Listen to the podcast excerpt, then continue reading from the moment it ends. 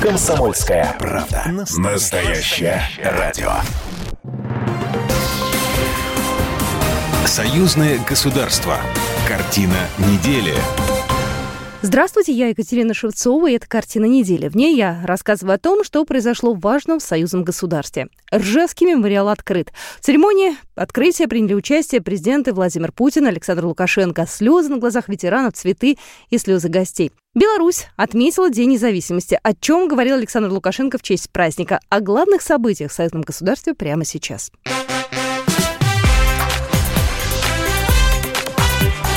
Главное за неделю. Президенты России и Беларуси Владимир Путин и Александр Лукашенко приняли участие в церемонии открытия Ржевского мемориала советскому солдату. Главы государств прибыли на площадь у мемориала, где их уже ожидала группа ветеранов. Путин и Лукашенко возглавили процессию возложения цветов к памятнику.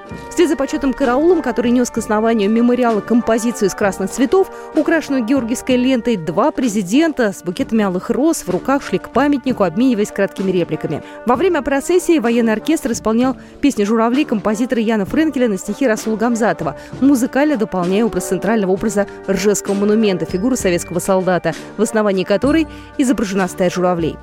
После возложения венка и цветов Путин и Лукашенко почтили память павших бойцов минуты молчания. Затем прозвучали гимны России и Беларуси, и президент отошли от монумента, дав возможности ветеранам возложить цветы. Владимир Путин отметил важность Ржевской битвы. Ржевский мемориал – еще один символ нашей общей памяти. Символ преклонение перед великим и самоотверженным подвигом солдата-героя, солдата-освободителя, солдата-победителя. Солдата, который спас Европу и весь мир от нацизма. Александр Лукашенко на церемонии открытия Ижевского мемориала отметил. Убежден, что мемориал советскому солдату под Ржевом всегда будет символом нерушимой дружбы между Россией и Беларусью – местом всеобщей гордости и преклонения перед подвигом наших дедов и прадедов.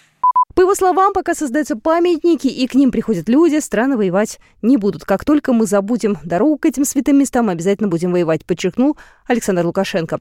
Президент также отметил, что открытие Ржевского мемориала, недавнее торжество в российской столице, митинг, реквием в Брестской крепости, парад 9 мая в Минске еще раз показывает, что это общая победа памяти слава, которую два народа и впредь будут свято хранить. После окончания церемонии президенты России и Беларуси приняли участие в акции «Сад памяти», которая проходит по всей стране. Путин и Лукашенко посадили ели в память о погибших на войне солдатах. Лидеры двух стран также посетили Музей Победы. Директор музея Александр Школьник и руководитель поисковой экспедиции военно-исторического центра Северо-Западного федерального округа Сергей Мачинский провели для Путина и Лукашенко специальную экскурсию по экспозиции, посвященной битве под Ржевом. Экспозиция включает в себя многочисленные находки, сделанные в этих местах. Выступив на церемонии открытия монумента, два президента отправились на двусторонние переговоры. Владимир Путин и Александр Лукашенко обсудили вопросы интеграции в рамках союзного государства и международную повестку. Об этом сообщил пресс-секретарь российского российского лидера Дмитрий Песков. Толчком к реализации идеи создания Ржевского мемориала стало принципиальное решение глав двух государств. Об этом заявил журналистам государственный секретарь Союзного государства Григорий Рапота. По словам госсекретаря, мемориал превзошел самое смелое ожидание. В действительности казалось лучше, чем задумка. Потому что никогда я не думал, что это вот такой грандиозный масштаб, такое, такая фантазия, причем в хорошем смысле этого слова. И это уже скульптура 21 века. И очень хорошо, что ее сделали, в общем, молодые ребята. И Андрей Коробцов, и Константин Фомин. Это действительно вот уже новое поколение, которое будет двигать дальше наше искусство. Григорий Рапота подчеркнул, что Ржевский мемориал – это памятник всем солдатам, воевавших на фронтах Великой Отечественной. Самая главная идея памятника была сделать памятник именно солдату, не полководцу. По замыслу это должен быть памятник, э, извините за тавтологию, памяти, это памятник реквиум. Изначально, в общем, мы как бы видели, что это должно быть возрождение из праха, обращение к нам живущим. Мемориальный комплекс памяти о всех солдатах Великой Отечественной войны возведен на месте кровопролитных боев под Оржевом в Тверской области, в 210 километрах от Москвы возле Новорижского шоссе. Высота бронзовой скульптуры составляет 25 метров. Она установлена на насыпном 10-метровом холме. Авторами проекта стали скульптор Андрей Коробцов и архитектор Константин Фомин. Они победили в открытом международном конкурсе, на который было подано почти 30 заявок. 3 июля на этой неделе отметили День независимости в Беларуси. Праздник главный и особенный. Жители республики вспоминают героев Второй мировой войны. 76 лет назад, 3 июля 1944 года, белорусскую столицу освободили от немецко-фашистских захватчиков. В 1996 году на всенародном референдуме белорусы проголосовали за то, что именно этот день считают Днем независимости. Народ Беларуси достоин суверенного права вершить свою судьбу, заявил Александр Лукашенко на торжественном собрании в честь Дня независимости страны. В дворец республики пригласили чиновников, депутатов, молодежь и ветеранов. В этом году к ним особенное внимание. Настало время защитить честь знамени победителей. Когда мы видим, что даже потомки народов, спасенных 75 лет назад – от фашистского рабства и геноцида, рушат памятники советским воинам и героизируют нацистов, мы понимаем, что война, к сожалению, не закончилась. Лукашенко приходит и уходит, а жизнь на этой земле должна продолжаться, образно отметил белорусский лидер. Он призвал соотечественников достойно пройти нынешний период и определить 9 августа, с кем дальше жить и как будут белорусы строить суверенную страну для своих детей. Несмотря на разные передряги в современности, смею вас заверить, мы ее сохраним, эту мирную и независимую страну. После выступления президента всех ждал праздничный концерт «Магистраль нашей жизни». Он повествовал о своеобразном белорусском пути, которым движется страна, создавая свою новейшую историю.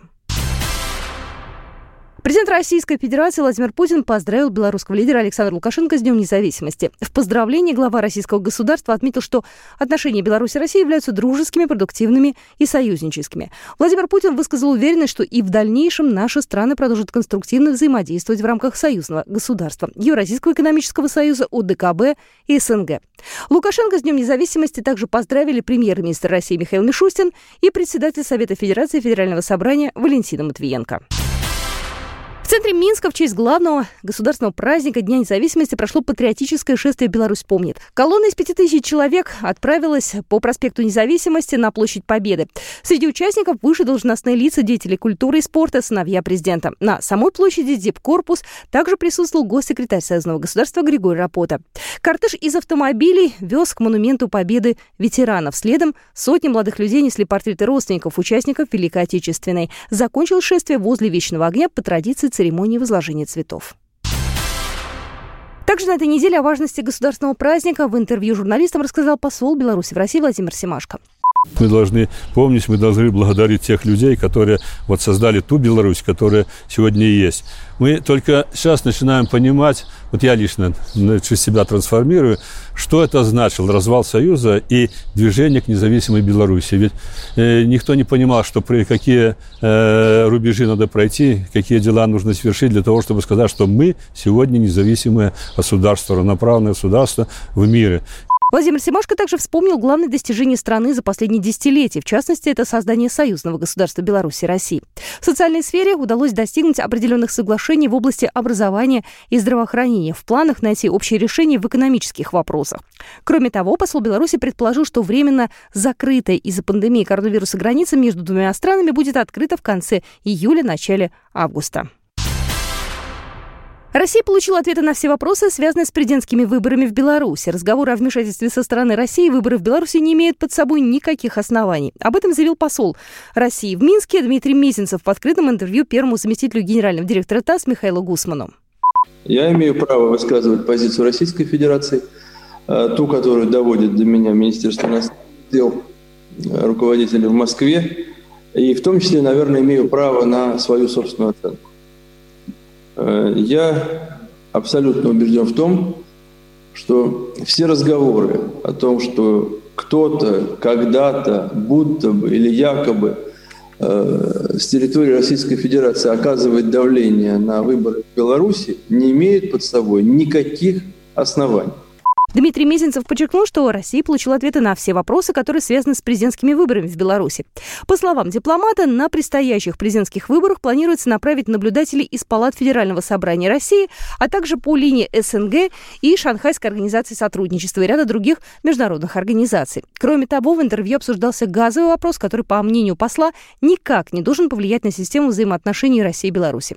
Дмитрий Мезенцев сообщил, что цена на голубое топливо на следующий год будет обсуждаться после того, как начнутся платежи по газовым обязательствам. В мемориальном комплексе «Брестская крепость Герой» открылась новая музейная экспозиция, которая рассказывает об обороне Восточного форта. Средства на выставку выделили из бюджета союзного государства в рамках большого проекта по капитальному ремонту, музеификации и реставрации сооружений крепости. Выставка обороны Восточного форта заняла в общей сложности 420 квадратных метров в семи залах. Экспозиция является логическим продолжением повествования о Брестской крепости в июне 41 в контексте уже трех существующих экспозиций. Это еще одно свидетельство уважения к нашей истории, светлой памяти о защитниках цитадели, отдавших свои жизни за наше мирное будущее, отметил во время открытия выставки директор мемориального комплекса Григорий Бысюк. Кроме него в торжественной церемонии также приняли участие председатель Брестского облсполкома Анатолий Лис, помощник президента, инспектор по Брестской области Анатолий Маркевич, советник представительства постоянного комитета Комитета союзного государства Андрей Бригадин и представители органов власти дипломатических миссий общественности. БелАЗ – символ белорусского машиностроения. Известный белорусский самосвал теперь официально самый большой в мире автомобиль. Под таким титулом его внесли в Книгу рекордов Гиннесса, сообщает Белтелерадиокомпания. Речь идет о почти 400-тонном гиганте в нагруженном состоянии, который обладает мощностью в 4600 лошадиных сил. Он способен перевозить до 450 тонн груза или почти 8 самолетов Boeing 737 МАКС-8 без пассажиров и топлива. Вот такие события происходили в жизни союзного государства на этой неделе. С вами была Екатерина Шевцова. Программа произведена по заказу телерадиовещательной организации союзного государства. Картина недели.